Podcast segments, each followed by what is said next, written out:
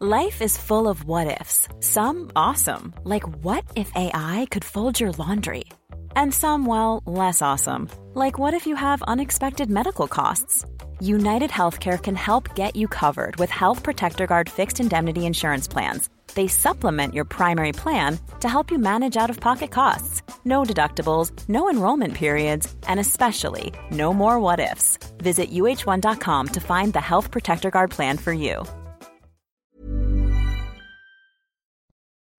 Bienvenue sur notre antenne. Je suis ravie de vous retrouver pour euh, la dernière édition de 90 minutes info de la semaine. Samy Sfaxi est déjà dissipé. Vous allez voir, ça promet. Absolument. Euh, on va vous laisser vous calmer, hein, le Et temps de retrouver Mathieu Rio pour le flash info. Un adolescent poignardé dans un lycée à Chelles en Seine-et-Marne. Ce matin vers 10h, un individu est entré dans l'établissement Louis Lumière et s'en est pris à un jeune homme qui l'a agressé à coups de couteau. La victime est dans un état grave, il est actuellement hospitalisé. L'agresseur lui est en fuite. Le rectorat a annoncé la mise en place d'une cellule d'écoute pour les, les adultes et les élèves de l'établissement. En France, l'importation de viande devient plus stricte. À partir d'aujourd'hui, la viande issue d'animaux sous antibiotiques de croissance est interdite. L'arrêté ministériel a été pris le 21 février dernier. Les importateurs avaient deux mois pour se mettre en conformité.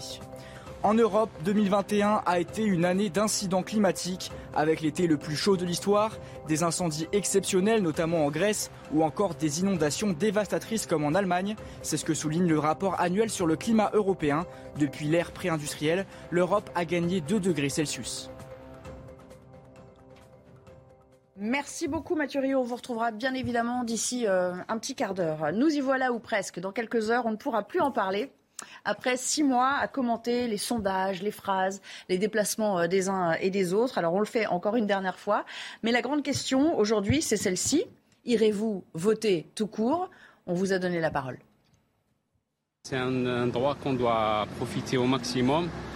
Par rapport à d'autres pays, et c'est- ce droit est précieux. Alors euh, chaque citoyen doit faire son, euh, appliquer son droit. Je m'abstiens parce que ces deux personnes-là ne m'intéressent pas? C'est quelque chose qui est précieux, qui n'existe pas partout en Europe, euh, pas partout dans le monde. Je serai là, Vous avez fait votre choix. il y a très longtemps. Je suis complètement indécise, donc euh, je n'ai pas encore euh, fait mon choix et, et voilà, c'est compliqué. Et pour m'accompagner et commenter tout cela aujourd'hui, euh, j'accueille Carbon de 16. Bonjour, vous êtes Bonjour. avocat pénaliste. Merci de nous avoir euh, rejoints sur ce plateau. William T, président du think tank Le Millénaire. Merci euh, William d'être là. Samy Sfaxi du service politique de la rédac. Rebonjour Samy. Et Benjamin Morel qui euh, nous rejoint aussi, maître de conférence en droit public à l'Université Paris 2 Panthéon-Assas. On va parler des électeurs qui euh, n'ont pas encore euh, fait leur choix ou qui ont décidé de reporter leur choix sur l'un ou l'autre des candidats. Les électeurs de Jean-Luc Mélenchon, vous le savez, plus que jamais courtisés parce qu'ils pèsent quand même euh, 7 millions 700 000 euh, voix, euh, sans compter les 3 millions 5 euh, donnés euh, aux écologistes, aux socialistes, aux communistes et aux petits partis euh, d'extrême gauche, ce qui veut dire que leur vote dimanche sera euh, crucial. Euh, encore une fois, William T, ça peut se, jouer dans, l'isoloir, c'est-à-dire que euh, l'abstention, enfin, la, participation aussi euh, euh, sera faiseuse de roi dans cette élection Oui, la participation sera, sera, sera importante pour les deux candidats. Emmanuel Macron doit, en fonction des territoires et en fonction des catégories sociales et en fonction de l'âge, doit favoriser certaines participations. C'est-à-dire que si ce sont les retraités qui participent, si ce sont les jeunes ou si ce sont les cadres supérieurs qui participent, Emmanuel Macron sera avantagé. À l'inverse, si c'est Marine Le Pen, pour le cas de Marine Le Pen, si par cas vous avez des catégories populaires, des employés, des ouvriers qui participent, c'est Marine Le Pen qui est plutôt favorisée. Et donc du coup, en fonction de la participation, ce qu'on appelle l'abstention différenciée va jouer un élément moteur euh, dimanche, euh, dimanche pour le second tour de l'élection présidentielle. La difficulté qu'ont les deux maintenant, c'est quand on regarde la carte électorale, c'est Oui. qu'en fait, on voit notamment qui a participé au premier tour et qui ne l'a pas participé. Et ce qu'on voit notamment, c'est qu'il y a des réservoirs d'abstentionnistes, des réservoirs par- parmi ceux qui n'ont pas participé au premier tour et qui comptent participer au second. Parce que quand on regarde les sondages du premier tour, par rapport au nombre de reports de voix. Vous savez qu'il y a 45% des électeurs de Mélenchon qui comptent s'abstenir, comme 30% des électeurs de Pécresse, 20% des électeurs d'Hidalgo, 20% des électeurs de Jadot. Absolument. Mais la participation au second tour est à peu près, pour l'instant dans les estimations, la même qu'au premier tour. C'est-à-dire que ces électeurs-là qui comptent s'abstenir vont être remplacés par d'autres qui vont venir au premier tour. Et en fonction de leur endroit, de leur géographie, de leur catégorie sociale, ça basculera l'élection dans un sens ou dans l'autre. Est-ce qui veut dire qu'on n'est pas à l'abri d'une surprise encore, euh, malgré les, les sondages? Alors, on n'est pas à l'abri d'une surprise. On a quand même aujourd'hui des écarts en termes d'intention de vote qui sont relativement importants. On n'est plus dans la marge d'erreur. Mais en effet, on a vu notamment au départemental et au régional que la grande difficulté des sondeurs aujourd'hui, c'est d'évaluer l'abstention. Et la participation différentielle, du coup, peut induire une profonde modification. Je rejoins ce qui a été dit. Vous avez aujourd'hui une partie de l'électorat Mélenchon. Il faut voir qu'il y a plusieurs électorats Mélenchon en réalité. Vous avez un électorat Mélenchon plutôt issu des centres-villes, qui a priori pourrait plus voter Macron, mais qui en même temps peut avoir maille à partir avec le président et donc partiellement peut s'abstenir. Vous avez un électorat qui est plutôt issu, on va dire, des quartiers. Cet électorat, il est naturellement, structurellement très abstentionniste. Il s'est mobilisé pour Jean-Luc Mélenchon. La question, c'est se mobilisera-t-il pour Emmanuel Macron? Vous avez ensuite un électorat qui est un électorat plus populaire, qui a pu voter Mélenchon, qui a voté beaucoup Le Pen, qui est également énormément abstentionniste et qui, s'il se mobilise, peut faire bouger les élections en faveur de Marine Le Pen. Donc, de l'attitude abstentionniste ou pas, ces trois électorats peut en effet dépendre beaucoup. Alors, la raison pour laquelle je pose aussi la question, Samy, c'est que Puisqu'on parle du vote euh, Mélenchon, il y a eu cette surprise. Il semble qu'il y ait eu une dynamique en, 48 heures, 3, jours. Je crois qu'il a, il a gagné 4 ou 5 points par rapport à ce que prédisaient les sondages. C'est pour ça qu'il y a quand même euh, encore pas mal de flexibilité parfois dans les. Après, euh, je pense qu'il ne faut pas non plus comparer la marge d'erreur du premier tour avec la marge d'erreur du second tour. Si en 2002, les sondages s'étaient trompés sur Le Pen, Jospin, il ne s'était pas trompé sur le second tour, en 2007 non plus, en 2012 non plus, en 2017 non plus. Donc les sondages sur le deuxième tour, quand même, sont assez fiables. Maintenant, c'est vrai qu'il y a ce facteur X qui est euh, finalement l'abstention. Ça va peut-être un peu rééquilibrer euh, l'écart qu'il y avait entre euh, Macron et Le Pen, mais ça ne va, enfin, sans doute pas, en tout cas, renverser la table, comme ça on ne va sans doute pas renverser la table. En revanche, si ça réduit l'écart, ça peut donner d'autres perspectives politiques à Marine Le Pen ou à Emmanuel Macron. Par exemple, si on a un écart gigantesque entre Macron et Le Pen, bah peut-être qu'Emmanuel Macron se sentira peut-être plus libre pour appliquer sa politique. Si l'écart est réduit, Emmanuel Macron, c'est ce qu'on nous explique en tout cas, ira peut-être chercher à gauche pour nommer son Premier ministre et pour pouvoir euh, eh bien, renforcer sa, jambe gauche. Et, identique pour, c'est identique pour Marine Le Pen. Si l'écart est réduit, peut-être que elle, ça lui donnera une autre perspective politique et que le coup du je ne me représenterai pas, j'arrêterai presque, en tout cas, euh, la représentation politique auprès de mon parti, peut-être que ça pourrait changer, changer les choses. Même question à vous, euh, Carbon de 16. Oui, parce que euh, ce qui me frappe dans votre question, c'est l'influence des, dynamiques de la dernière séquence. Et en, l'état, on ne perçoit pas de dynamique dans un sens ou dans l'autre. C'est un écart, un écart qui, reste tout à fait stable. Donc euh, ce premier point me paraît euh, euh, diminuer la part de suspense des résultats de dimanche soir. La deuxième chose, la part de l'abstention, j'ai écouté attentivement, j'ai trouvé très intéressante cette théorie de l'abstention différentielle. Mais il faut aussi noter que là, ce que j'ai lu, c'est que les gens se ruent pour signer des procurations. Donc on redoutait aussi beaucoup les départs en vacances, les départs en vacances qui euh, favorisaient le vote populaire aux dépens du vote euh, des plus aisés. Mais en réalité, on s'aperçoit que même les gens qui seront éloignés de leur bureau de vote euh, font une démarche citoyenne pour participer à l'élection. Donc là aussi, il y a, un sujet qui. qui Alors, c'est une perception que vous avez ou c'est basé sur des chiffres? Est-ce qu'on est a moyen de savoir, d'avoir déjà des retours chiffrés sur, le ministère de l'Intérieur, sur les dépôts de procuration?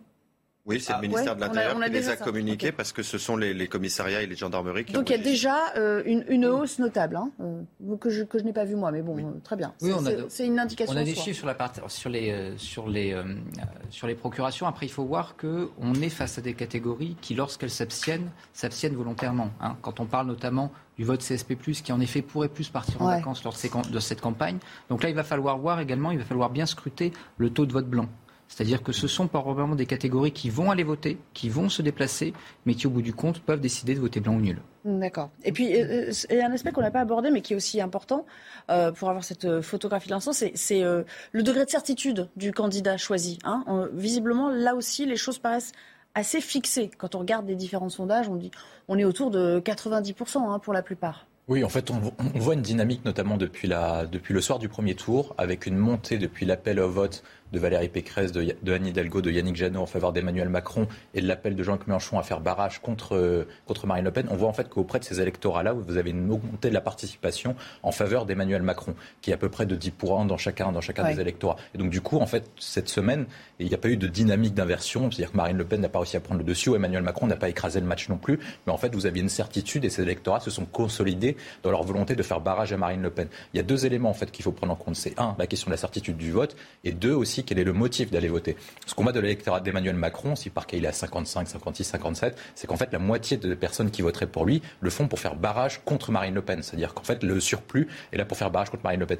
Du côté de Marine Le Pen, c'est à peu près la même chose. Ça veut dire que vous avez à peu près la moitié de l'électorat qui voterait pour elle décident de voter pour elle parce qu'ils veulent l'avoir comme président de la République et la moitié veulent faire barrage à Emmanuel Macron. Et en fait, vous avez à peu près un résultat qui est figé depuis à peu près 10 jours. Et donc, vraisemblablement, il n'y aura pas de surprise dimanche, même si on faut toujours rester prudent avec les sondages. Alors, on va quand même euh, des deux déplacements sur euh, le terrain. Tout dernier déplacement, euh, Emmanuel Macron est à Figeac dans le Lot. Marine Le Pen, elle est restée dans le Nord hein, une bonne partie de la journée.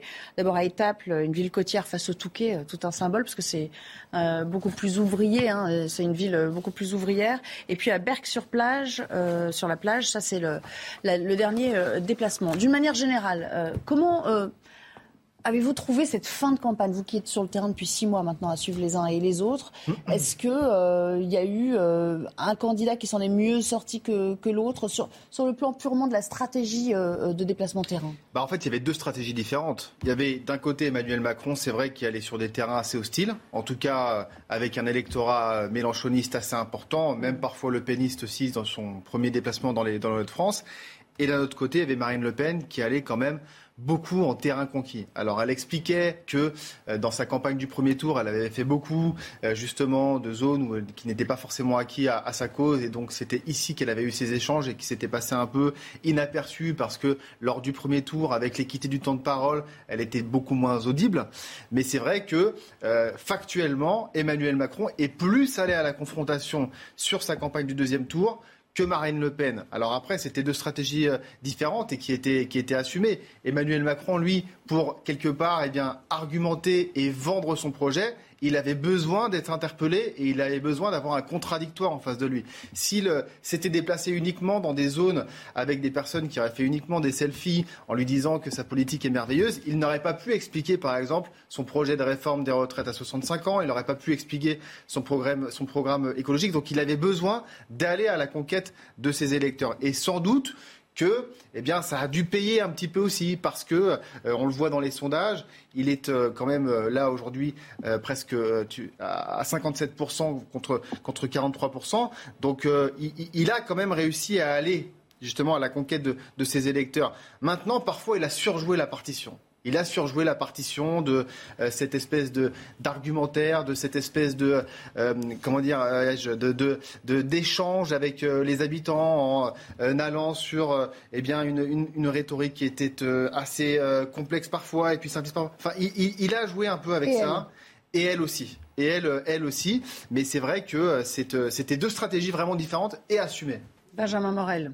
Oui, si vous voulez, le problème pour un euh, candidat, c'est pas seulement son programme, c'est également les traits de personnalité qui peuvent être vus comme plus ou moins allergisants aux problématiques dans l'opinion. Et on a vu que cette campagne d'entre-deux tours avait pour but, pour l'un comme pour l'autre, de corriger ces traits de personnalité. Pour Emmanuel Macron, qui apparaît distant, arrogant, etc., il fallait aller au contact. Et là, pour le coup, ce sont des points que lui reproche l'électorat de gauche. Pour Marine Le Pen, le problème, c'était la question de la compétence. Comment se présidentialiser? Les conférences de presse, etc., qu'on a vues, eh bien, étaient une façon pour elle de dire que sur l'international, sur la démocratie, elle pouvait parler, elle pouvait parler longuement et qu'elle était compétente sur ces sujets-là. On a vu, d'une certaine façon, une campagne qui était totalement au négatif de ce qu'avait été la position des candidats au premier tour et qui avait pour but justement eh bien, d'appuyer sur leurs points forts. Je vais poser une question qu'on se pose à chaque fois. Euh, la météo, ce ne sera pas la même hein, qu'au premier tour. Est-ce que ça peut avoir un impact quelconque ou on en fait vraiment trop à propos de, de ce facteur météo, William? Je pense qu'on en fait trop. Oui. je pense que c'est surjouer la question de la météo. Je pense que quand les gens veulent aller voter, ils vont aller voter. Surtout que traditionnellement, pour 95% des gens qui veulent aller voter, ils votent en bas de chez eux. Donc, euh, à moins qu'il y ait une très grande pluie ou non, je pense qu'ils aient trop fait la fête le soir et qu'ils n'arrivent pas à sortir. Et même ils, ont, ils peuvent aller voter jusqu'à 19h, 20h. Donc. Euh. C'est vrai qu'il n'y a pas trop d'excuses. Hein, On va attendre l'éclaircie. Carbon de 16, vous allez aller voter vous? Vous avez fait une procuration parce que vous avez l'air bien au fait quand même sur la question. Bien sûr, non, non, j'irai. Non, mais peut-être que j'ai bénéficié de procuration. Ah, vous aussi, vous avez bénéficié. Euh, mais euh, on vous fait confiance parce que vous êtes avocat. mais c'est merci, merci. La, la, profession est honorée de votre confiance. Mais là, euh, je pense que ce que ça confirme, tout ça, c'est qu'on est vraiment dans une élection de rejet. Si vous voulez, s'il y a tant de manifestations pour aller à la conquête de l'opinion de l'un et de l'autre, en fonction effectivement euh, des publics qui ont été ciblés pour y aller. Ça veut bien dire qu'on essaye de diminuer le rejet pas tant auprès de la population à laquelle on s'adresse, mais euh, de la population qu'elle est censée représenter et auprès de laquelle va être répercuté le message de la candidate ou du candidat. Ah, et la deuxième chose dans le risque qu'a pris Emmanuel Macron dans ce deuxième tour, c'est euh, pas tant celui que l'arrogance soit euh, récidivée que celui du ridicule de quelqu'un qui nous a dit qu'il ne pouvait pas faire campagne avant le premier tour et qui d'un seul coup arrive à faire campagne alors que la masse de travail n'a pas diminué, ce qui était l'excuse, ni les circonstances internationales, ce qui était également l'argument. Un, tout, un dernier mot je, je suis tout à fait d'accord, mais c'était aussi euh, barrage contre barrage. Barrage républicain contre barrage finalement anti-Macron qu'elle a essayé d'ériger finalement Marine Le Pen.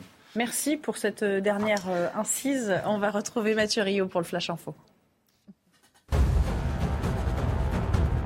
Au procès du viol au 36 quai des Orfèvres, les deux policiers sont acquittés en appel par la cour d'assises du Val-de-Marne. En première instance, ils avaient été condamnés à 7 ans de prison pour le viol d'une touriste canadienne au siège de la police judiciaire en 2014.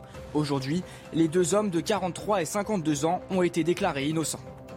À Mariupol, en Ukraine, la Russie s'est dit prête à une trêve pour permettre l'évacuation des civils et des soldats ukrainiens de la Syrie Azovstal. Il s'agit du dernier bastion de résistance ukrainienne dans la ville. La Russie leur a promis de pouvoir évacuer vers les territoires de leur choix à condition de se rendre. Mais selon Vladimir Poutine cet après-midi, Kiev refuse la proposition. À Jérusalem, des affrontements ont éclaté ce matin entre policiers israéliens et manifestants palestiniens sur l'esplanade des mosquées. Selon la police israélienne, des émeutiers masqués et arborant des drapeaux du Hamas ont lancé des pierres en direction du mur des lamentations. Plus tôt cette semaine, plusieurs salves de roquettes ont été tirées depuis la bande de Gaza vers Israël, qui a répliqué avec des frappes sur des positions stratégiques du Hamas.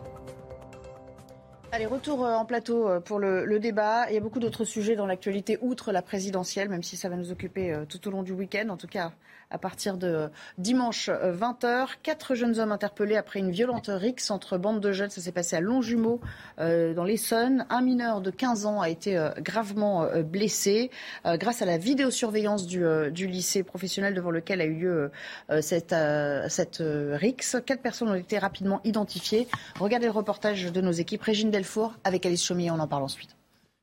Au lycée Jean Perrin de Longjumeau, un seul sujet anime les conversations.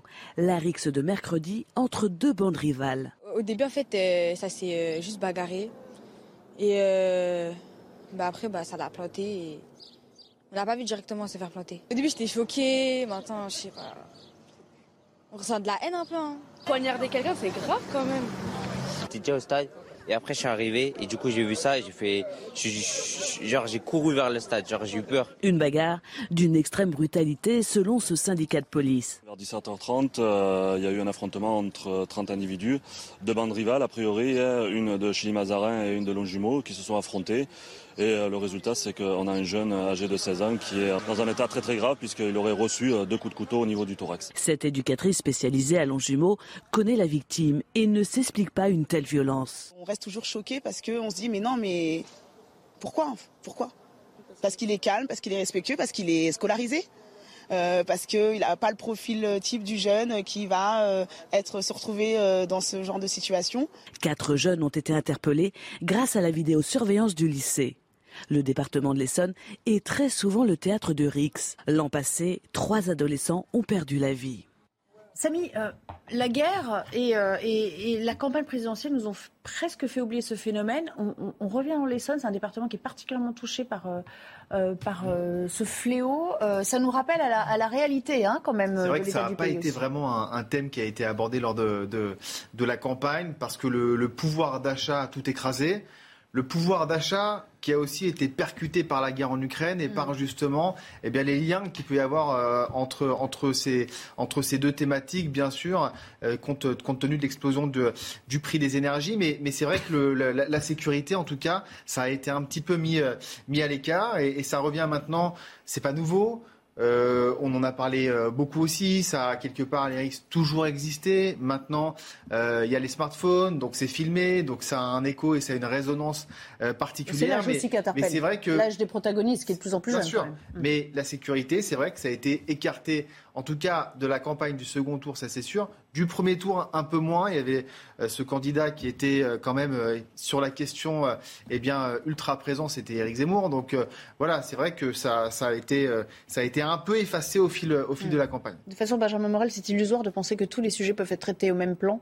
À un moment donné, il y a toujours quelque chose qui prend le pas sur le reste, parce que bah, ça, ça crée aussi une pomme de discorde entre candidats, et c'est là-dessus que, que tout se focalise. En règle générale, si vous voulez, une thématique a d'autant plus de chances de s'imposer qu'elle est charnière entre des électorats, qu'elle permet à un électorat de se déterminer sur une candidature ou sur une autre. Et là, en l'occurrence, on a vu que très rapidement, ce qui pouvait être déterminant, c'était la question du pouvoir d'achat, avec qui plus est, eh bien, des thématiques qui ont été des thématiques, je dirais, euh, avec un traitement qui a été monothématique de la part des candidats. On a eu une période Covid, la période Covid étant passée, on est passé à la guerre en Ukraine. Et ensuite, la guerre en Ukraine entraînant eh des répercussions en termes de pouvoir d'achat. Le début de la campagne, qui en fait a commencé deux semaines avant le premier tour, s'est essentiellement euh, porté sur la question du pouvoir d'achat. Donc on voit que beaucoup de thématiques ont été oubliées. Hier d'ailleurs, enfin avant-hier, lors du débat, beaucoup de thématiques ont été abordées, probablement que les Français n'avaient pas encore vraiment vu ce que disaient les candidats sur l'écologie, sur la sécurité, etc. Donc ça a été une découverte assez mmh. tardive. Mmh. Donc là, pour le coup, ça doit interroger pour la prochaine campagne la manière dont on conçoit justement pour les candidats la mise en avant de leur sujet. ce qui m'amène à ma prochaine question, euh, William. Euh, on a l'impression quand même que ce sont les les thèmes euh, circonstanciels et non structurels qui souvent font l'élection sur le bon. Ça, me rappelle euh, une élection, bon, j'étais, jeune, mais euh, c'est pays que je, enfin, un territoire que je connais bien. en 88, Chirac, Mitterrand, dans l'entre-deux tours, il y a la question calédonienne et euh, UVA qui s'invitent dans le jeu. Et, finalement, toute l'attention s'est focalisée là-dessus, alors que c'était quelque chose qui, a priori, était assez lointain hein, des préoccupations des Français.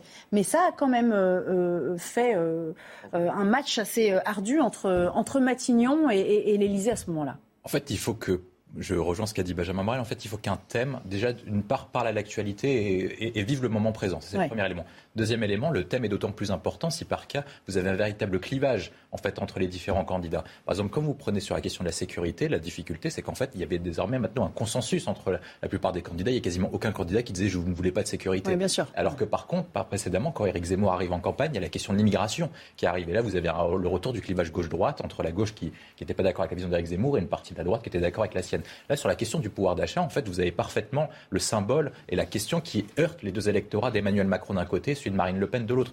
Vous avez Emmanuel Macron, qui est le candidat des métropoles, des élites mondialisées, qui ne souffre pas véritablement du problème de pouvoir d'achat et des retraités plutôt bien lotis, alors que les électeurs de Marine Le Pen est plutôt, plutôt des retraités plutôt pauvres. Sur les fonctionnaires, c'est les catégories B et C. Et ensuite, après, sur les catégories, sociales, pardon, c'est les employés, les ouvriers, les catégories intermédiaires qui souffrent de la question du pouvoir d'achat. Vous avez véritablement, en fait, le retour de la lutte des classes. Et sur ce combat-là, c'est pour ça que ce thème-là s'est imposé sur la question présidentielle, surtout à la fin, comme l'avaient rappelé les différents protagonistes, c'est-à-dire sur, sur la question de l'Ukraine, qui a révélé la question de l'inflation et donc les difficultés des dépenses contraintes, etc. Sur la question de la sécurité, en fait, surtout plus de plus, c'est que la plupart des candidats sont d'accord, mais en fait, vous avez un débat sur les questions de modalité. Il y a d'autres personnes qui vont dire qu'il faut augmenter le nombre de moyens de la police, d'autres qui vont dire les moyens de la justice. Et donc vous avez un débat qui est très technique, qui devient de plus en plus technique, auquel les Français ont de plus en plus de mal à se raccoler et à se retrouver. Euh, Ma dernière question concernant ce thème, avant de faire une, petite pause, Carbone 16, comment vous la voyez, cette France, pour revenir un peu sur ce qu'il dit, du euh, lundi 25 avril? Euh, Ça va être une France euh, fracturée, parce que, bon, il y en a un qui va gagner hein, sur les deux, et, comment, comment les Français peuvent se réconcilier après ça? Certains disent, oh là là, mais on est dans une France tellement fracturée qu'on va avoir du mal à réconcilier tout le monde après. Oui, mais euh, peut-être admettrez-vous avec moi, c'est aussi ce qu'on entendait en 88, c'est ce qu'on entend à chaque fois qu'on va avoir du mal à se réconcilier. Et puis à chaque fois, il y a un mandat qui se déroule, et puis il y a les, mêmes camps qui se recomposent en disant mais on ne s'est toujours pas occupé de nos problèmes dans un cas, et dans l'autre cas, on a réussi à progresser et à maintenir notre position dans le concert européen, euh, dans les échanges commerciaux, etc. Chacun se plaindra, on réentendra l'UNSA. Euh, pour revenir euh, au thème, euh, essayer de convoquer tout le monde en disant vous donnez pas de moyens à la police et la justice ne suit pas. La justice dira mais si vous nous envoyiez des dossiers qui étaient bien ficelés, ben on pourrait les juger. Et si on avait les moyens humains et de formation technique, eh bien on pourrait même les traiter en temps réel.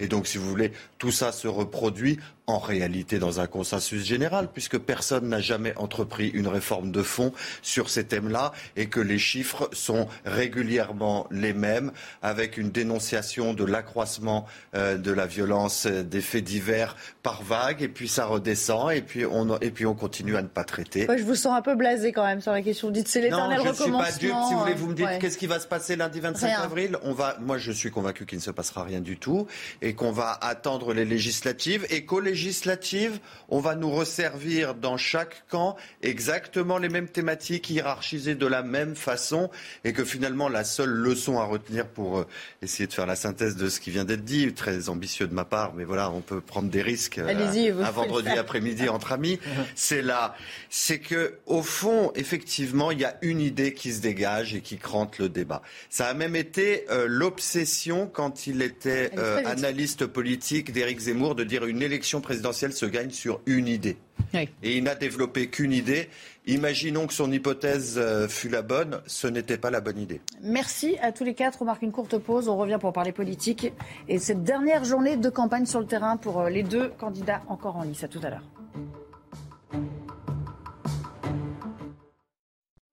Dans quelques secondes, mais comme il est 16h, on va faire le tour de, l'actualité. Alors on entend des gens sur le plateau parler. Merci. J-2 avant le second tour.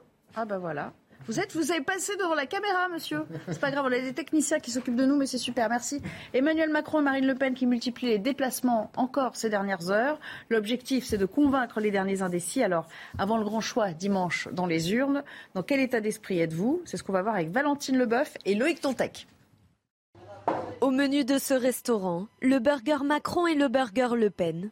La gérante s'amuse de ces élections et même si elle n'en attend pas grand-chose, elle compte quand même faire un choix. Ça ne me viendrait pas à l'esprit de voter blanc.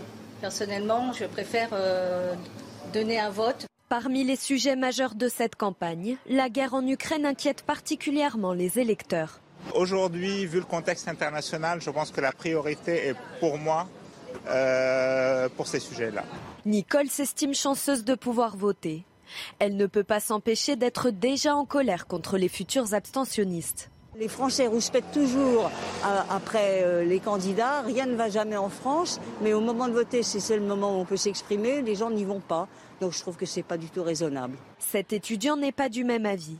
Il n'est pas allé voter au premier tour et n'envisage toujours pas de se rendre aux urnes ce dimanche. Je préfère m'abstenir de voter et pas voter juste pour, pour avoir le moins pire et attendre peut-être qu'un jour il y en aura un qui sera qui va pas promettre des choses en l'air.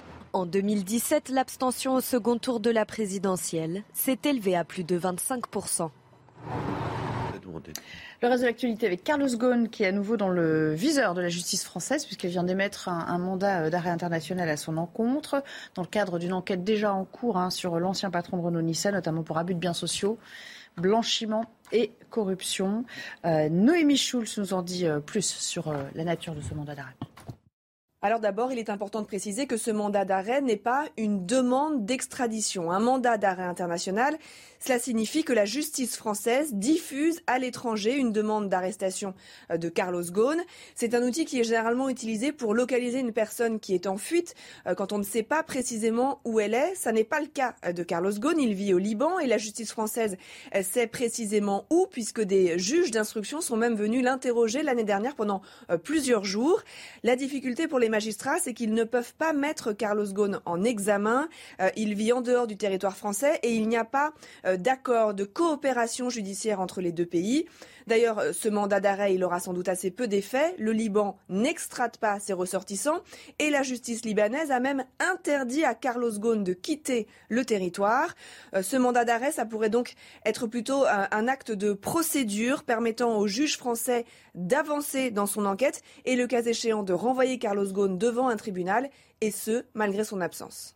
Un thème qu'on abordera tout à l'heure dans le débat, Vladimir Poutine assure que son armée a pris le contrôle de la ville de Mariupol en Ukraine, port stratégique, vous le savez, de la mer d'Azov, et où subsiste encore un point de résistance, c'est-à-dire ce site industriel d'Azovstal, c'est une usine où sont encore retranchés les tout derniers combattants ukrainiens, les derniers des, des Mohicans. Les soldats russes, en tout cas, ont reçu l'ordre d'y installer un siège, et évidemment de cette ville dépendra aussi en partie le sort euh, futur de cette guerre. Euh, les Russes, vous le savez, ont pour volonté de faire un, pont hein, terrestre vers la Crimée annexée. Enfin, dernier thème qu'on va traiter. Où sont donc passées les boîtes de, Doliprane Depuis plusieurs mois, il est de plus en plus difficile de s'en procurer dans les officines. La demande est surtout de plus en plus nombreuse depuis la, la, pandémie. Les laboratoires ne peuvent pas, en parallèle, augmenter leur production. Regardez, Marie Conan. Depuis plusieurs mois, les boîtes de doliprane se font de plus en plus rares sur les étals de cette pharmacie. En cause, une hausse de la demande depuis le début de la crise sanitaire. Et les laboratoires ont du mal à augmenter leur production. Le paracétamol, la matière première jusqu'à présent vient de Chine ou d'Inde. On essaie de rapatrier la fabrication en France, ça prend du temps. Euh, et il se, trouve qu'il manque aussi euh, de matières autres que la matière première, à savoir le carton, les emballages, le plastique. Et le plastique, qui, enfin, plastique des gélules qui est nécessaire à la fabrication des gélules. C'est justement le doliprane 1000 mg en gélules, le plus connu, fabriqué par le laboratoire Sanofi, qui se retrouve aujourd'hui en rupture de stock. De nombreux pharmaciens tentent de proposer aux clients d'autres alternatives quand euh, ils viennent nous demander du doliprane, euh, soit on les oriente sur une autre forme galénique euh, qu'ils n'ont peut-être pas l'habitude de prendre, soit on les oriente sur un autre laboratoire. Et c'est un, autre laboratoire qui fait des gélules de paracétamol. Donc on peut retrouver certaines formes galéniques dans d'autres labos. Sanofi a d'ores et déjà annoncé un retour à la normale courant juin. Voilà pour euh, l'essentiel de l'actualité. Retour sur ce plateau, toujours avec Benjamin Morel, Carbon de 16, Samis Faxi et euh, William T. On continue à parler de, la campagne. Alors là, on est en train de jeter toutes les, les dernières forces, si j'ose dire, dans la bataille. Regardez cette image. Ça se passe à Figeac, dans le Lot. C'est Emmanuel euh, Macron qui est euh, sur scène euh, auprès voilà, de, de Français ou de, de, sympathisants. Il y a beaucoup de monde hein, dans les rues de, de Figeac là, pour l'écouter parler en ce moment. C'est le dernier déplacement terrain avant de rentrer à l'Elysée et d'observer donc cette espèce de trêve, hein, vous le savez, avant, avant le scrutin de, de dimanche. hein. le déplacement d'Emmanuel Macron avant d'entrer à l'Elysée. ah oui, ce soir. Ah, Est-ce que j'ai dit autre chose Une neutralité parfaite, bien sûr. Dernier déplacement, euh, tout le monde l'aura compris, évidemment. Samy, enfin. Alors, petit mot, bah, je vais commencer avec vous, du coup, on va vous quizer sur la question. Non, mais sur, euh, sur les derniers jours là, de campagne et sur les déplacements, il y a eu une accélération euh, très nette et surtout dans le propos, dans les mots, une dureté. Il y avait un déplacement hier en Seine-Saint-Denis qui était important un déplacement à Saint-Denis même d'ailleurs, où il est aller à la rencontre des, habitants des, quartiers populaires. Il a fait un bain de foule apparemment euh, gigantesque et c'est vrai que ça, eh bien, euh, quelque part résonne avec 2017. Euh, Il avait fait aussi ce, ce déplacement. C'était pas à Saint-Denis, c'était à Sarcelles, si mes souvenirs sont, sont bons. c'était un, un, une ville hier, Saint-Denis, où Jean-Luc Mélenchon avait fait plus de 60% des mhm. voix. Donc euh, voilà, toujours cette volonté d'aller chercher cet électorat de gauche. Et là, Figeac, il est sur euh, des terres qui lui sont beaucoup plus favorables puisqu'il est arrivé euh, en tête, il me semble. Et donc voilà, c'est un, dernier déplacement de campagne sous forme de... Alors, lui, il faisait pas des, meetings comme Marine Le Pen dans des salles fermées. C'était souvent ce, type de prise de parole sur eh bien des, places, sur la, la, place du village. C'était un peu, ça sa façon de faire. Et puis ces derniers jours aussi, puisque vous parliez de la Seine-Saint-Denis, il y a eu des déplacements autour de thèmes qu'on avait très peu abordés, notamment euh, là le, logement. C'est quelque chose qui est passé un petit peu à la trappe quand même. Hein. Le logement, pourtant, c'est, enfin, ça fait partie euh, intégrante finalement de, la question du pouvoir d'achat. C'est même quelque chose. Avoir un bon logement et euh, dans les bonnes conditions, c'est, assurer la pérennité d'un, meilleur, d'une meilleure qualité de vie, hein, si j'ose dire. En fait, quand vous regardez la question du pouvoir d'achat et vous regardez les chiffres en net, c'est-à-dire l'augmentation, la question d'augmentation des salaires depuis Nicolas Sarkozy, le pouvoir d'achat a toujours augmenté chaque année. C'est entre 1, plus 1 et plus 3%, sauf une année, je crois, une année de mandat de François Hollande. Et en fait, ce qui se joue sur la question du pouvoir d'achat des Français, c'est la question des dépenses contraintes. Et quand vous regardez les dépenses contraintes, donc du coup, c'est une dépense qui est subie par un Français ou par un couple de Français et qui en fait est obligé d'effectuer cette dépense pour pouvoir vivre. Et la première des dépenses contraintes, c'est la question du logement. Et donc il a raison d'aborder cette question. En fait, ils ont à peu près deux visions, en fait, Emmanuel Macron et Marine Le Pen pour euh, gérer la question du pouvoir d'achat. Marine Le Pen propose en gros une révolution sociale, une augmentation des salaires généralisés, plus une baisse des prix. Et en fait, Emmanuel Macron, ce qui est essaye de jouer, c'est plutôt la question du plein emploi, la question de la croissance, pour ensuite après effectuer ce qu'on appelle le ruissellement et agir sur la question des dépenses contraintes après avoir agi sur la question des salaires. En fait, c'est deux visions de l'économie qui se jouent et la question qui se joue en fait pour, Emmanuel Macron, c'est de capter en fait l'électorat de gauche parce que ses thèses sont plutôt libérales et parlent traditionnellement à un électorat de droite et doit convaincre en fait les électeurs de gauche qui sont un peu en déperdition et qu'il a progressivement perdu au cours de son mandat qu'en fait il faille revenir vers lui parce que c'est la meilleure solution pour leur permettre une augmentation du niveau de vie généralisé. Il y a un peu une, vision qui est plus euh, dans l'urgence, celle de Marine Le Pen, et Emmanuel Macron qui est plus un peu sur le, sur le long terme, c'est-à-dire améliorer euh, et élever socialement les, Français euh, sur le long terme. Ce qui prouve d'ailleurs, pardonnez-moi, que ce n'est pas une vision si libérale que ça. parce que en réalité, d'abord, il y a le premier sujet. ce serait plutôt même une vision étatiste, hein, celle d'attendre le ruissellement. Pourquoi? Parce que le vrai sujet, c'est que le niveau de vie a officiellement baissé. Euh, mais que c'est euh, augmenté, euh, à la marge, pardonnez-moi. en réalité, il a beaucoup plus augmenté qu'on ne le prétend. Pourquoi? Parce que dans les méthodes de calcul de l'État, vous savez, c'est un peu comme le chômage, on exclut certaines dépenses qui, elles, ont sérieusement augmenté. Par exemple, le tabac, vous me direz tout le monde n'est pas fumeur, mais il y a beaucoup de Français qui fument. Par exemple, une partie de l'essence. Par exemple, puisque vous parliez du logement, il y a, euh, qui est à la fois un sujet de niveau de vie, il faut le chauffer, l'augmentation du fioul. Euh, mais aussi, puisqu'il faut le chauffer, le fait que ce sont des passoires thermiques et que par conséquent, il y a tout un marché euh, pour rendre les logements beaucoup plus pérennes en termes d'éco-responsabilité des, des, lieux. Et pourquoi y a-t-il un sujet et pourquoi est-ce une réflexion étatiste? C'est qu'en réalité, il y a beaucoup de nos gouvernants qui considèrent qu'il y a de la bonne inflation. Et pourquoi il y a de la bonne inflation? C'est parce que nous sommes un pays qui taxe beaucoup, puisqu'on parlait de l'essence tout à l'heure, on a même le mécanisme délirant de la taxe sur la taxe. Hein euh, C'est-à-dire que quand vous payez, vous payez un certain nombre de taxes, et à la fin, en plus, vous avez une dernière taxe qui vient taxer la partie déjà taxée du prix du litre d'essence. Je crois que c'est 80%. Hein, le... Mais qu'est-ce que ça vient Mais qu'est-ce que ça vient nourrir ces revenus hein? Ça vient nourrir, en réalité, l'État et le fonctionnement de l'État. Donc ça n'est en rien une vision libérale, c'est même une vision parfaitement étatiste et de l'État pour l'État. C'est pas, c'est pas, pas, exactement exact parce que quand vous regardez les dépenses de l'État en fait, depuis 2005 et notamment depuis à peu près le tournant de Chirac et jusqu'à l'arrivée au pouvoir de Nicolas Sarkozy, vous voyez que les vous avez à peu près trois grands postes, de dépenses de l'État. Vous avez l'État central, vous avez les collectivités territoriales et vous avez ce qu'on appelle la protection sociale. Les dépenses de l'État stricto sensu ont baissé en fait globalement depuis la, mise en place générale des politiques publiques. La revue générale des politiques RGPP de Sarkozy, poursuivi par la MAP de François Hollande, Action publique 2022 de que cette RGPP, qu'est-ce qu'elle a produit Juste sur cette question. Elle a produit des C'est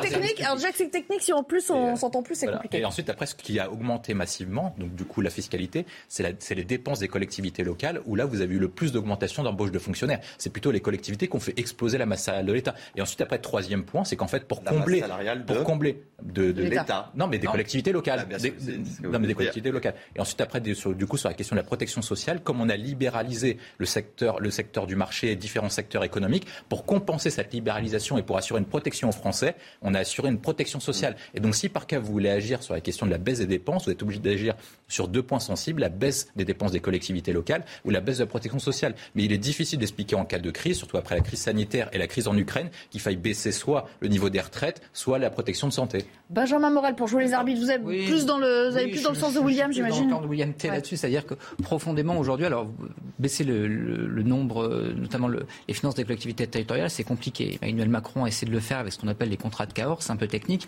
mais en réalité, vous avez un principe de libre administration des collectivités territoriales qui fait que vous ne pouvez pas toucher grand-chose, notamment en termes de masse salariale des collectivités. Je rappelle que c'est plus 40% depuis 2000. Hein, mais, vous comprenez son, parce que là, on devient un peu technique quand même. vous comprenez son raisonnement quand même ou pas? Oui et non, c'est-à-dire que pour le coup, il faut arrêter de lier uniquement inflation et euh, croissance des dépenses de l'État. L'inflation aujourd'hui, elle est en grande partie liée à la hausse du coût des matières premières et potentiellement de certaines bulles, notamment dans le domaine immobilier.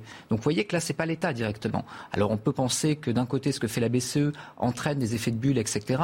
Mais l'augmentation des prix n'est pas liée à une augmentation de la taxation sur les produits. En réalité, on n'a pas, on n'a pas une augmentation de la TVA, etc. l'État y a intérêt. Il disait que ce pas un programme ultralibéral. Non, mais l'État y a intérêt. L'État y a intérêt pour une bonne et simple raison. Il faut arrêter de dire. La première ressource fiscale, la première ressource fiscale, c'est la TVA. TVA. oui, non, mais que la TVA, plus le produit augmente, plus les ressources en TVA sont importantes. Les, la ressources, deuxième chose pour les à ressources de la Attendez, TVA. parce qu'il n'a pas encore beaucoup parlé quand oui, s'il vous plaît. Les ressources de la. TVA sont liées d'abord et avant tout à la capacité que vous avez de produire de la valeur ajoutée. Donc euh, l'État a surtout besoin de produire de la valeur ajoutée. Ensuite, si jamais vous avez une inflation massive et que euh, vous avez du coup une, euh, un prix euh, de euh, un coût de la vie et euh, je dirais une euh, une valeur constante de la monnaie qui baisse, eh bien en réalité l'État est dans la même situation. Donc là, je veux dire, il faut arrêter de penser que l'État n'a qu'une envie, c'est qu'il y ait de l'inflation pour remplir ses Vous caisses. avez peut-être envie d'expliciter un peu plus votre propos, votre un- raisonnement. Oui, c'est que si on reprend euh, les trois grandes masses sur lesquelles je m'accorde, ça n'enlève rien à ce sujet. Pourquoi? Parce qu'on a développé avec les RGPP des corps d'inspection qui sont démultipliés, sont qu'il faut supprimés. financer. Ils sont supprimés. Qu'est-ce que vous avez derrière les fonctions, la Vous fonction avez publique? vous avez d'État pas que la Cour d'État. Si, vous avez Non, les mais corps d'inspection de chaque corps. Je, Ils sont supprimés, je sont termine. Et la deuxième chose, non. Mais, mais- mais Non, ils n'ont qu'est-ce que vous avez derrière, les fon- derrière la la, fonction publique d'État vous, aviez, vous avez les policiers, les enseignants, les juges. Alors moi, expliquez-moi pourquoi il faut moins de juges, Vous moins de avez policiers, moins d'enseignants. vous avez Et regardé le ministère de l'Agriculture où Il y a les, commissions il y a de combien contrôle d'agents ont à été multipliées Il y a par combien d'agents à quatre. l'IGAS Il y a combien d'agents à. Donc du coup, vous pensez que ce sont les corps Oui. d'inspection qui comptent quelques milliers de Oui. personnes qui épuisent les finances Oui, parce que ça s'est démultiplié à raison de la RGPP. Là, Et la deuxième là. chose, pourquoi pas Et la deuxième chose, c'est qu'on a eu, euh, pour compenser cette, euh, cet abandon d'un d'un certain nombre de missions de service public, de plus en plus recours à des cabinets privés qui viennent pallier les carences de l'État en termes de détermination des politiques publiques, et que ceux-ci, on l'a vu récemment, ont un certain coût. Oui. Et vous n'avez pas cité. Ils sont marrant, payés ça. par l'État. Euh, William T, vous vouliez rajouter quelque chose ou alors il a répondu pour vous, Benjamin? Il est en partie, mais quand vous dites que la, la France a un terrain à une politique inflationniste, Mm. pourquoi est-ce que la France, qui serait vue dans, dans votre cas dans un pays euh, complètement étatiste et non libéral, a la plus faible augmentation d'inflation de- des pays européens? À raison de sa méthode de calcul de l'inflation. C'est ce que je vous ai dit ab initio. Ah non, mais non. Euh, non, parce que c'est on a exclu, non, parce comme que pour le les- chômage, on a exclu un Non, certain non, nombre mais- de critères non, mais qui c'est- modifient non, mais c'est non, mais c'est pas profondément- vrai. Non, mais c'est non,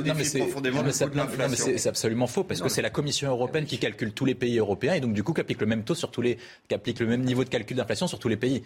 Simplement le nucléaire, là. Bon, c'est- passionnant, quoique un peu technique. Je vous avoue, même moi, je ne vous ai pas suivi sur tout, mais enfin, on, comprend quand même que ça- vous avez su... Non, même moi. Pardon, bah ouais, ça va, on peut avoir. un Désolé, peu. hein. Et vous, vous avez, vous avez suivi, vous Ah, bien sûr. moi, je- Je Forcément, les bons points, moi. en disant rien en plus. Moi, Merci, plutôt Samy. d'accord avec Carole. On inverse, vous savez le faire en plus, ce boulot, hein, ce job. Allez, on arrête le private job. Euh, pardon, on est en train de déborder. C'est le Flash Info avec Jeanne Cancard cette fois, tout à l'heure. Dans l'affaire dite du viol au 36 quai des Orfèvres, les deux policiers ont été acquittés en appel. Depuis trois semaines, ils étaient de nouveau jugés pour le viol en réunion en 2014 d'une touriste canadienne à l'ancien siège de la PJ parisienne. Trois ans après leur condamnation en première instance à sept ans de prison, les deux individus ont été déclarés innocents et sont ressortis tout à l'heure libres du palais de justice de Créteil. L'ONU accuse la Russie de possibles crimes de guerre. Les inspecteurs de l'organisation ont documenté le meurtre, y compris certains par exécution sommaire, de 50 civils dans la ville de Boutcha, dans la banlieue de Kiev, et dénoncent aussi les bombardements russes sur des zones peuplées, tuant des habitants et détruisant des hôpitaux et écoles. En Europe, l'été 2021 a été le plus chaud de l'histoire. C'est ce que révèle aujourd'hui le rapport annuel sur le climat européen. Entre les canicules avec jusqu'à 49 degrés atteints en Sicile ou encore les incendies exceptionnels et les inondations dévastatrices, le continent a connu une avalanche d'événements climatiques extrêmes qui montrent une nouvelle fois l'urgence et la nécessité d'agir contre le réchauffement, soulignent les experts. Retour au débat et on va parler de, l'Ukraine hein, parce qu'il y a quand même c'est peut-être un tournant hein, dans cette dans cette crise. Euh, on n'arrête pas de vous le dire là depuis euh, ce matin. Le port stratégique de Mariupol euh, que euh, Moscou euh, assure avoir euh, libéré, j'emploie le terme de Moscou, en tout cas euh, avoir euh, euh, conquis, résiste encore. Mais il y a vraiment une poche de résistance autour euh, autour d'une usine avec quelques euh, combattants euh, ukrainiens. Euh, regardez ce que ça donne euh, en images. Reportage Clémence Barbier, on en discute ensuite. Une fumée constante s'échappe de l'usine Azovstal. L'une des plus grandes aciéries d'Europe est presque détruite. Pourtant, elle constitue la dernière poche de résistance de Mariupol. Près de 2000 militaires et 1000 civils y sont retranchés, selon les autorités. Aujourd'hui, l'évacuation des civils de Mariupol depuis l'usine Azovstal est impossible, car nous demandons un cessez-le-feu stable. Les soldats russes assiègent l'usine sur ordre de Vladimir Poutine. Une tactique pour forcer les combattants ukrainiens à se rendre, mais l'ultimatum est rejeté. Le déblocage de la ville de Mariupol est possible de plusieurs manières. L'une d'entre elles est une voie militaire. Il est nécessaire de s'y préparer et nous devons être puissants. La prise de Mariupol et de l'usine Azovstal constituerait une victoire pour le chef du Kremlin, dont l'armée a accumulé les revers depuis le début de son invasion en Ukraine. Samy Sfaxi, je sais vous n'êtes pas spécialiste de géopolitique, mais enfin Merci, non. merci non mais il va y avoir une issue compliquée évidemment pour, euh, pour ces hommes. On voit là quand même le surnombre des troupes russes. Euh, L'objectif de Poutine semble en partie avoir été atteint, parce que là, on a, on a de cesse de dire que cette ville, elle permet de faire la jonction entre le Donbass et, euh, et la Crimée. Mais après cette ar- ce grand arc sud-est, on ne sait pas trop où il voudra s'arrêter, Vladimir Poutine. C'est ça qu'on a connu. Il faut, il faut quand même écouter ce que disent les euh, Et il y a le général Min- Min- Minkaev, qui euh, hier expliquait que, eh bien, je, le- je le cite, la Russie, donc l'armée russe, vise le contrôle total du Donbass et du sud de l'Ukraine. Donc après, dans le sud de l'Ukraine, est-ce que vous allez jusqu'à Odessa ou vous arrêtez, euh, à la frontière avec la, Crimée? Bon, bah voilà, c'est ça, mais c'est explicitement dit. Je veux dire, il n'y aura pas de, a pas de mystère autour de ça. Maintenant, ça va sans doute prendre du temps. Boris Johnson le disait tout à l'heure. euh, c'est un, conflit qui peut s'enliser jusqu'à au moins fin 2023. C'est ce qu'il euh, expliquait. Et d'ailleurs, l'armée russe qui euh, eh bien, s'embourbe un peu dans ce conflit, dans le Donbass, dans le sud de, de l'Ukraine, va faire face aussi à une Ukraine qui s'arme de plus en plus avec un armement technologique qui est vraiment important. Euh, Washington a annoncé hier, euh, le Pentagone a annoncé la livraison de 121 drones Phoenix. Ce sont ces nouveaux drones qui viennent tout juste d'équiper l'armée américaine et qui vont équiper l'armée ukrainienne. Donc vous voyez ce que je veux dire? Donc il pourrait y avoir une phase 2 dans ce conflit avec un peut-être Ah, un retournement de situation? ce qui est sûr, je ne sais pas s'il y aura un retournement de situation, mais ça va être beaucoup plus compliqué pour les Russes que ce qui était déjà prévu et ce que, ce que déjà on a observé jusqu'à maintenant. Oui, mais après, bon, évidemment, personne n'est dans la tête de Vladimir Poutine, mais on se pose quand même la question, et après? Et après le Donbass, et après toute cette, euh, toute cette zone, que voudra-t-il faire? Le maire de Kiev, euh, Carbon 16, assure qu'il voudra prendre euh, beaucoup plus de territoire en Ukraine et, et continuer hein, son invasion. Oui, oui, oui, c'est ce que c'est d'ailleurs ce que ce que redoutent tous les pays occidentaux et, et- et l'OTAN, c'est que c'est que ça aille beaucoup plus loin parce que au départ.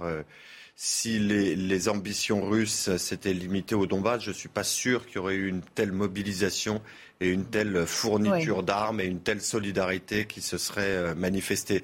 Là, l'inquiétude, euh, c'est la jonction. Et, et puis, c'est le sursaut d'énergie que ça va fournir aux troupes russes euh, qui ont effectivement un moral vacillant, si on en croit les, les commentaires euh, qui nous parviennent.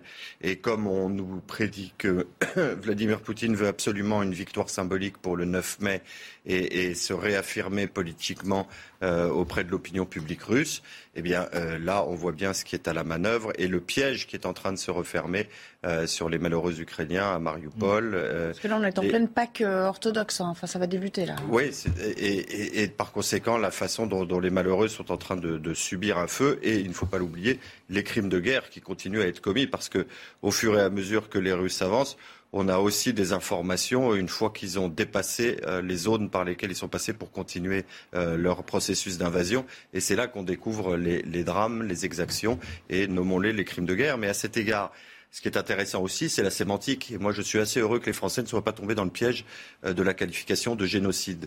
Parce que la qualification de génocide, elle entraîne une, euh, un impératif moral pour ceux qui ne sont pas des belligérants. C'est celui de la- d'intervenir. Et, et j'ai peur que les Américains n'attendent que ça à force d'essayer d'imposer cette sémantique-là. Et, et par conséquent, euh, je suis assez heureux que les Européens et les Français en particulier ne soient pas tombés dans ce piège. Donc, vous pensez que Joe Biden, il a franchi un, un cap, là, dans Oui, il a franchi un cap qui n'a pas de correspondance juridique, qui a peut-être Oui. une correspondance morale dans son esprit, Mm. mais qui est en droit de la guerre. Euh, les quatre conventions de Genève, etc., ne correspond à rien euh, d'autre que des crimes de guerre, ce qui est déjà atroce, donc il n'y a pas besoin de cette surenchère. Mais attention, parce que si on suit son analyse, Benjamin Morel, on peut aller vers une escalade euh, redoutée avec Vladimir Poutine. Vous avez un devoir de solidarité dès le moment où il y a un génocide. Donc c'est pour ça qu'aujourd'hui, la diplomatie française est extrêmement prudente. Et en effet, je vous rejoins, il y a pas de... enfin, ça ne rentre pas dans cette qualification juridique. Le Rwanda, la Shoah, là où vous avez des génocides, c'est-à-dire vous avez la volonté de euh, détruire, d'annihiler une population en, raison de sa religion, de euh, son ethnie, etc. Là, on n'est pas dans ce cadre-là, ce qui ne justifie pas et ce qui ne minore pas les crimes de guerre. Simplement, la qualification est différente. Donc là, pour le coup, vous avez un jeu aujourd'hui des autorités ukrainiennes qui est tout à fait légitime, compréhensible pour entraîner un effet de solidarité. Il ne faut pas tomber dedans. Quant à Joe Biden, on aura peut-être une légère différence. Je pense que pour le coup, c'est plus une volonté politique qu'une vraie velléité d'aller au bout, parce que tout le monde sait très bien qu'une guerre entre les États-Unis et la Russie ne pourrait à terme qu'entraîner une escalade nucléaire. Et ça, je crois que pour le coup,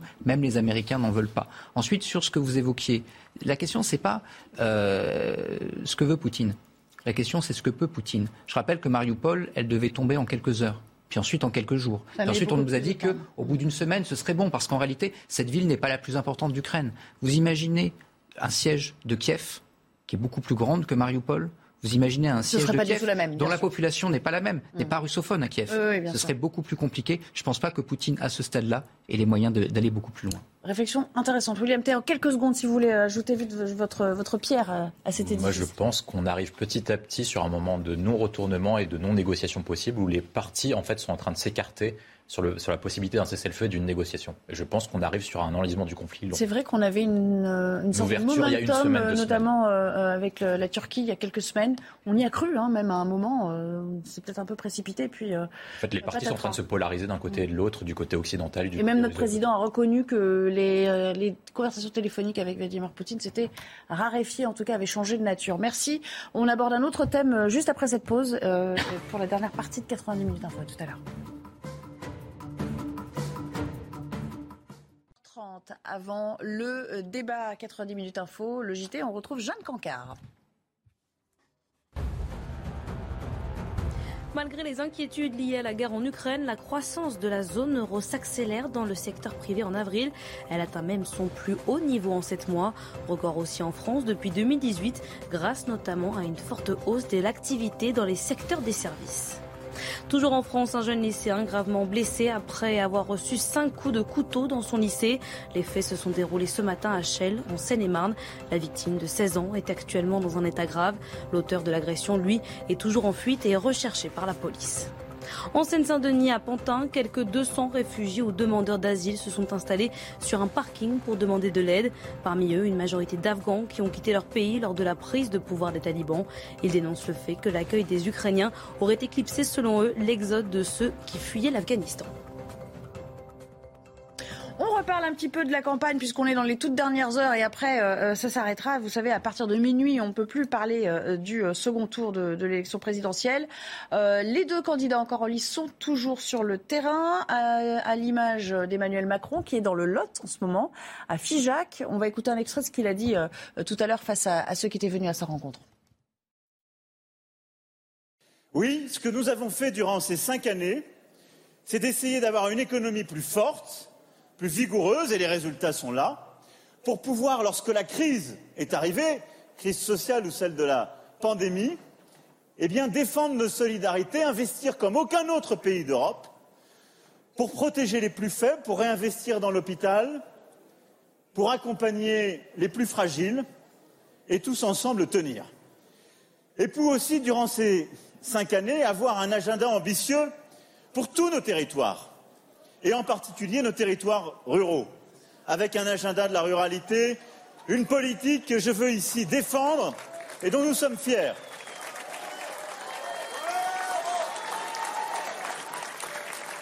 Et je vous le dis avec beaucoup de conviction et de cœur. J'étais hier à Saint-Denis, dans cette banlieue si minérale qui vit aussi avec nos quartiers les plus populaires tant et tant de difficultés. Et je suis ici parmi vous aujourd'hui à et j'entends dans beaucoup de discours politiques des France qu'on voudrait opposer, qui seraient irréconciliables. La France des grandes métropoles d'un côté où il y aurait toute la richesse, celle d'une ruralité qui serait assignée à la défaite, et puis une France des quartiers populaires et des villes Et on nous demanderait de choisir si j'entends les uns ou les autres. Je vais vous le dire avec beaucoup de conviction dans ce dernier jour de campagne. La France, c'est un bloc. Et elle est faite de tout cela. La France est un bloc dans son histoire. Et elle commence depuis des millénaires, elle passe par la Révolution. Elle est forte d'une république laïque, respectueuse. Et la France est un bloc qui porte tous ses territoires et qui doit savoir produire, avancer, porter cette ambition et redistribuer, rebâtir des équilibres, comme nous avons su le faire et nous devons le faire encore mieux. Et je refuse ces choix, il faudrait décider d'aimer entre les quartiers populaires et la France rurale, décider de choisir entre la métropole et la campagne. C'est faux. Je sais combien dans nos campagnes, le drame des déserts médicaux est là. Il nourrit la colère et aujourd'hui les extrêmes. Pourquoi? Parce que les gens viennent me dire Vous êtes là depuis cinq ans, il y a toujours des déserts médicaux. Ingratitude des responsabilités, les élus. Non, il y en a, malheureusement, il y en a beaucoup, pas qu'à Figeac. Alors, je ne vais pas faire un long dégagement sur ce sujet, mais laissez-moi vous donner deux mots d'explication. Pendant des décennies, nous avons collectivement nourri une erreur. Nous avons voulu faire des économies sur la santé en considérant qu'en réduisant l'offre de santé, nous allions diminuer les dépenses. Et donc, on a mis ce fameux numerus clausus et on a réduit les ouvertures de postes. Et puis ensuite, on a d'ailleurs réduit les, les contraintes, l'organisation du système en ville, en faisant porter sur nos hôpitaux de plus en plus de contraintes. La fin des gardes. On est arrivé à une situation qui préexistait à la crise Covid, où nos hôpitaux étaient sous une forte pression, manquant de professionnels, mais avec des services d'urgence surchargés parce qu'il n'y avait plus de médecins qui étaient là, dans nos villes comme dans nos campagnes, et avec aussi des territoires où, parce qu'on avait progressivement réduit le nombre de médecins conformés, et parce que les comportements changent, les médecins d'aujourd'hui ne veulent pas avoir la vie des médecins d'hier, il n'y avait plus suffisamment Loïc Signor nous attend sur place. Bonjour Loïc, vous accompagnez, vous suivez euh, ce euh, déplacement. Euh, on parlait souvent des, des candidats et du choix qu'ils font pour leur déplacement. Lui aussi, il est allé sur une terre qui lui est plutôt favorable aujourd'hui. Oui, il est arrivé ici à Figeac en tête, mais de peu, devant Jean-Luc Mélenchon et, Marine Le Pen. Dans le département, la situation est, à peu près similaire. Emmanuel Macron devance ses deux opposants insoumis et du Rassemblement national. Emmanuel Macron a, un rapport assez charnel à ce département du Lot. Il s'y est rendu à de nombreuses reprises dans des villages que certains de ses opposants avaient qualifiés de Potemkin. On se souvient l'année dernière, le début de son Tour de France post-pandémie, c'était à Saint-Cyr-la-Popie, dans un village fermé à double tour chez son ami, le maire euh, du village, avec lequel il a d'ailleurs euh, encore une fois déjeuné ici à Figeac. Il s'exprime actuellement toujours euh, derrière nous, dans ces halles de Figeac, devant un public de, militants acquis à la cause du président candidat. Malgré tout, il y a eu des opposants, peut-être vous le voyez derrière moi, dans ces maisons qui se situent à quelques mètres seulement de la tribune d'Emmanuel Macron. Certains opposants ont brandi une, une affiche et ont, pu dialoguer à distance avec le président de la République candidat qui leur a promis de, de revenir revenir vers eux, euh, discuter avec euh, ses opposants jusqu'à la dernière seconde. C'est un peu le, le leitmotiv du candidat Macron qui veut encore une fois euh, convaincre son camp, bien sûr, mais bien plus au-delà pour battre Marine Le Pen dimanche. Loïc, vous restez avec nous. Vous lui avez tendu le micro tout à l'heure au, candidat Macron. On va écouter justement cette interview que vous avez réalisée pour CNews. Bonjour Monsieur le Président. Bonjour. Merci de répondre à nos questions ici à Figeac dans, dans, le Lot, un département que vous aimez particulièrement. Vous l'avez dit, on sent le pouls du pays ici, plus particulièrement qu'ailleurs. Vous dites aussi euh, que c'est la ruralité heureuse. Pourtant, ici dans le département, Marine Le Pen et Jean-Luc Mélenchon ont fait 43% à peu près eux deux. Qu'est-ce que ça vous dit du Lot? Ça veut dire que, comme partout, il y a... Euh, euh, parfois des colères, une fatigue, une lassitude. Là, je viens de discuter avec plusieurs élus avant de, justement aller faire un, rassemblement public dans les halles de, Figeac, il y a un, sentiment qui s'est installé dans nos ruralités, parfois d'abandon, les déserts médicaux, les problèmes d'insécurité. Beaucoup de choses ont été faites pendant cinq années. D'ailleurs, euh, quand j'en parle et que je vais les défendre, c'est reconnu. Un agenda rural, on a rouvert beaucoup de commerces avec euh, nos maires, on a réinvesti dans les petites lignes ferroviaires, on a réinvesti aussi dans la médecine, on a réinvesti dans les services publics en mettant ces maisons France Service sur le terrain. Et malgré cela, ça ne va pas assez vite. Et donc pour moi, le défi, c'est pas d'utiliser les peurs, parce que souvent les extrêmes euh, font cela en disant on vous abandonne, rien ne va plus, tout va mal, etc. Mais avec un agenda de solutions qui est à mes yeux, peu convaincant, mais c'est d'être euh, dans la proposition, l'ambition, mais d'aller beaucoup plus vite et beaucoup plus fort. Et au fond, ce que veulent nos, ruralités, c'est avoir les mêmes droits de réussir qu'ailleurs. Et donc qu'on remette du service public. On a commencé à faire, je veux le faire beaucoup plus vite et beaucoup plus fort. Il faut régler ce problème des déserts médicaux qui est essentiel. C'est pourquoi je veux vraiment qu'on libère du temps de médecins et qu'on réorganise notre santé avec une nouvelle méthode. C'est dans mon programme. Et puis sur les sujets de sécurité, je veux rouvrir 200 brigades de gendarmerie pour, en ruralité, permettre de, d'assurer la sécurité partout où elle a pu se dégrader, euh, où euh, l'insécurité liée à la drogue ou, euh, d'autres formes de délinquance est là. Mais qu'est-ce que ça dit politiquement de la situation du, pays? Après les Gilets jaunes, vous avez dit il faut réinventer la façon de gouverner le pays, de le présider. Après la pandémie, pareil, il faudra se réinventer, vous aviez dit. Et là, vous dites, notamment pendant le débat face à Marine Le Pen, il faut changer de paradigme. Qu'est-ce que ça veut dire? Est-ce que vous allez prendre en compte ces voix qui sont allées à ce que vous appelez parfois le bloc contestataire? Alors, je ne me fais jamais un bloc parce que je pense que nos compatriotes rejoignent des, sensibilités politiques à différents euh, moments qui ne sont pas figées. Mais ça veut dire que, pour, ma part, j'en tire quelques conclusions. La première, quand on agit, qu'on a des résultats, qu'on a de l'efficacité pour traiter des, sujets, on, apporte la réponse la plus intelligente aux peurs ou aux ressentiments. Et moi, je le vois aussi dans des territoires où, euh, sinon je ne serais pas devant vous aujourd'hui, où les résultats sont là parce que on a réussi par nos réformes à recréer de l'activité économique, à réouvrir des choses, à redonner des perspectives à notre jeunesse. Il faut poursuivre cela. Il y a un besoin d'efficacité de nos politiques publiques, de ce que la nation est capable d'apporter.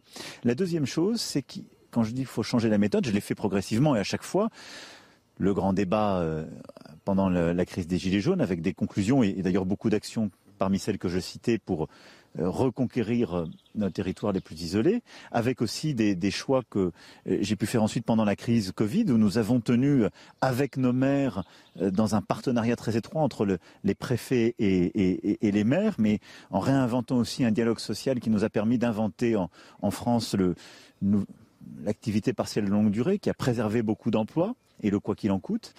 Et je pense que nous sommes à un moment où euh, il y a une telle inquiétude, une telle fatigue en sortie de crise Covid, une inquiétude aussi et des risques avec euh, les tensions géopolitiques, que la responsabilité qui incombe qui aura la confiance des Français euh, dimanche sera en effet d'agir différemment, c'est-à-dire en associant au plus près. Et cette méthode avec vous, c'est aussi celle-là que que je veux mettre en place, qui consiste à définir au niveau national bien des lignes d'objectifs, des financements, euh, des instruments, si je puis dire, mais permettre au niveau local, qu'il s'agisse de l'école, de la santé, du grand âge, d'inventer les solutions avec beaucoup plus de liberté. Avec vous, on aura compris, hein, c'était le slogan pendant votre, pendant votre campagne. Mais c'est aussi une euh, méthode de gouvernement. et alors justement, avec qui euh, C'est aussi la, question que se posent les Français.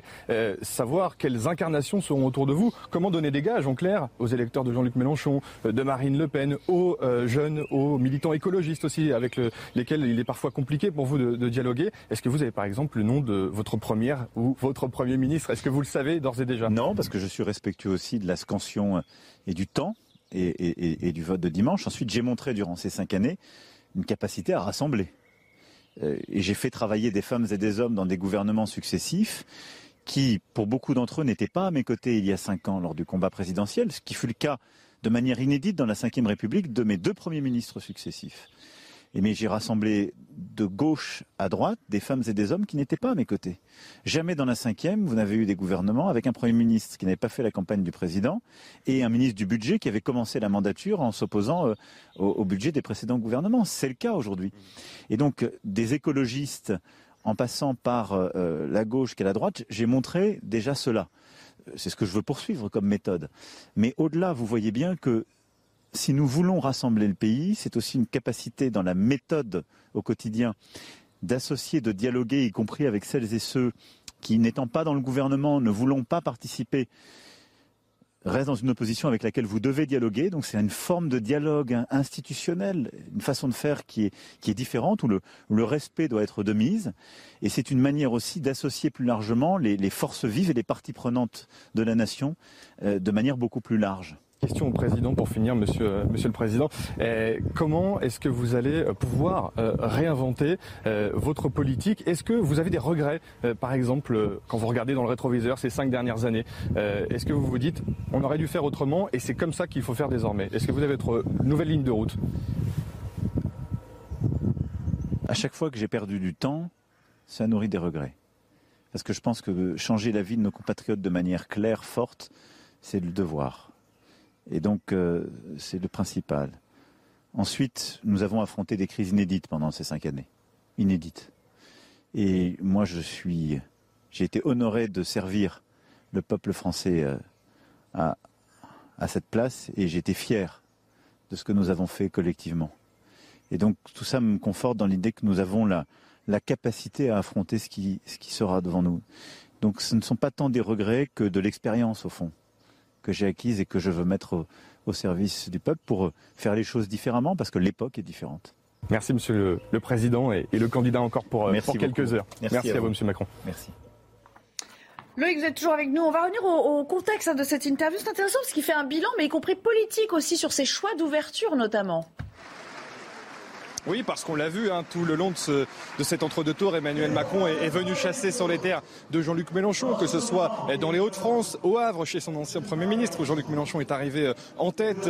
On l'a vu hier à Saint-Denis, où Jean-Luc Mélenchon est, a fait plus de 60% au premier tour de cette élection présidentielle. Alors, euh, il y a effectivement cette question euh, légitime qu'il doit, euh, à laquelle il doit répondre Emmanuel Macron, ouvrir, rassembler, élargir, mais jusqu'où? Eh bien, il donne quelques indices. Il faudra associer davantage les élus locaux. C'est ce qu'il dit à notre micro lors de cette interview à Figeac, mais il se garde bien évidemment euh, de dire avec qui il gouvernera et comment, peut-être avec plus d'efficacité. C'est comme ça qu'il se projette, c'est comme ça euh, qu'il dit qu'en cas de victoire, il faudra euh, faire au niveau de, du sommet de, de l'État l'efficacité, le maître mot, la vitesse, la rapidité d'exécution. C'est ce qu'il avait d'ailleurs tenté de, de faire au début de, son quinquennat. On se souvient des ordonnances sur la réforme du Code du travail ou celle de la SNCF. Et ensuite, les crises sont arrivées et ont sans doute ralenti son, son action, mais l'inertie aussi peut-être de l'État, la nécessaire réforme des institutions euh, sera aussi dans le calendrier rapide d'Emmanuel Macron pour toujours gagner en efficacité. Mais on sent parfaitement qu'Emmanuel Macron aujourd'hui a compris le signal envoyé par les Français. Encore faut-il maintenant, et s'il est élu encore une fois euh, dimanche, y répondre et peut-être élargir encore un peu plus que ce qu'il avait fait en 2017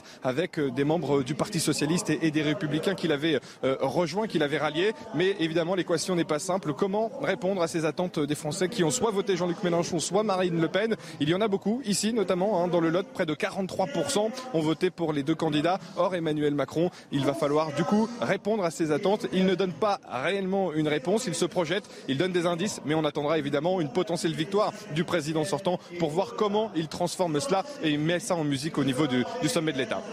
Loïc, je profite de vous avoir. On va, rester encore un petit moment euh, ensemble. Qu'est-ce qu'il faut décrypter au fond? Cette interview vous, le connaissez bien, vous l'avez longtemps suivi, euh, bien sûr, euh, à l'Élysée. Quelle, quelle analyse vous en faites, vous? Eh bien, on, voit un président euh, qui a envie de faire campagne jusqu'à la dernière seconde, euh, un président enfin candidat après euh, cette première partie de campagne présidentielle où il a brillé par son absence, Emmanuel Macron. Il remet bien sûr ça sur le dos de la crise internationale, de la guerre en Ukraine, mais on sent aujourd'hui à, à, Figeac, et le lieu n'a pas été choisi par hasard, il l'aime et il le dit, ce département du Lot, là on sent le, pouls du pays, disait-il dans une interview il y a un an maintenant. On sent qu'il est au combat face à Marine Le Pen, qu'il aimerait avoir un écart similaire à celui de, de, 2017. On sent aussi, et on l'entend derrière moi, euh, en communion avec ces, militants qu'il retrouve. Ils n'ont pas toujours été très nombreux euh, lors de ces rassemblements euh, dans l'entre-deux tours. On pense notamment à, Marseille, où l'assistance était parfois un peu euh, clairsemée, comme s'il avait voulu que cette campagne dure encore un peu plus longtemps. Alors sur l'après, on, on l'a dit, comment faire autrement, présider autrement? Il l'a souvent promis, hein, après les Gilets jaunes, on le rappelait dans cette interview tout à l'heure avec le président. Après la pandémie, il faudra changer de paradigme, disait-il encore face à Marine Le Pen dans le débat. Et c'est la vraie question aujourd'hui. Il promet qu'il gardera Jean Castex encore quelques jours. Quelle sera l'identité de là ou du Premier ministre? On pense beaucoup, évidemment, les rumeurs vont bon train à une femme pour épauler Emmanuel Macron à la tête de, de l'exécutif. Il me promet hors caméra qu'il n'a pas fait son choix encore, Emmanuel Macron, qu'il ira avec Jean Castex encore euh, au travail jusqu'au 1er mai au moins. Ensuite, il faudra décider et convaincre aussi les Français que le choix euh, de l'exécutif au total, du chef du gouvernement, correspond aussi sans doute aux attentes de ses concitoyens, aux attentes des résultats euh, du premier et du second tour de l'élection présidentielle. Encore une fois, s'il l'emporte dimanche face à Marine Le Pen quand même, dans le courant de, l'extrait que vous avez passé, euh, une sorte, euh, on parlait de son état d'esprit, dans le ton presque un mea culpa, où il dit oui, j'aurais pu faire ça comme ça, comme ça, autrement. vous l'avez noté aussi, j'imagine? Oui, ça a souvent été le cas pendant cette campagne présidentielle où Emmanuel Macron a tenté de gommer certaines erreurs qu'il reconnaît euh, pour la première fois, sans doute depuis cinq ans. Euh, les petites phrases, les attitudes jugées parfois euh, méprisantes, et puis l'efficacité. On a sans doute perdu trop de temps, dit Emmanuel Macron, sans préciser à quoi il fait référence, mais sans doute aurait-il voulu associer peut-être plus les, partenaires sociaux, les élus locaux. Il reparle d'ailleurs dans cette interview du fameux duo préfet-maire qu'il avait mis en place, souhaité mettre en place à l'issue de la, de euh, pour plus d'efficacité. C'est peut-être le, seul regret véritablement sincère euh, d'Emmanuel Macron. Il le répète depuis euh, plusieurs semaines. Il va falloir présider et gouverner autrement, sans doute en associant davantage les Français. Il y aura par exemple une commission transpartisane aussi avec les sénateurs et les députés sur la réforme des institutions. C'est une promesse dans son projet de, campagne pour peut-être chercher à, rénover aussi cette démocratie fatiguée, comme le traduisent aussi certaines voix qui manque pour Emmanuel Macron en 2022, mais surtout les chiffres toujours très hauts de l'abstention au premier tour de l'élection présidentielle. Merci beaucoup. Merci Loïc. Euh, en direct de Figeac dans le Lot, accompagné pour les images de euh, Jean-Luc Thomas. Euh, voilà qui conclut cette édition de 90 minutes info. On se retrouve tout à l'heure sur l'antenne, notamment avec Patrice Boisfer qui vous attend pour Punchline. Excellente fin de semaine et excellent week-end à tous.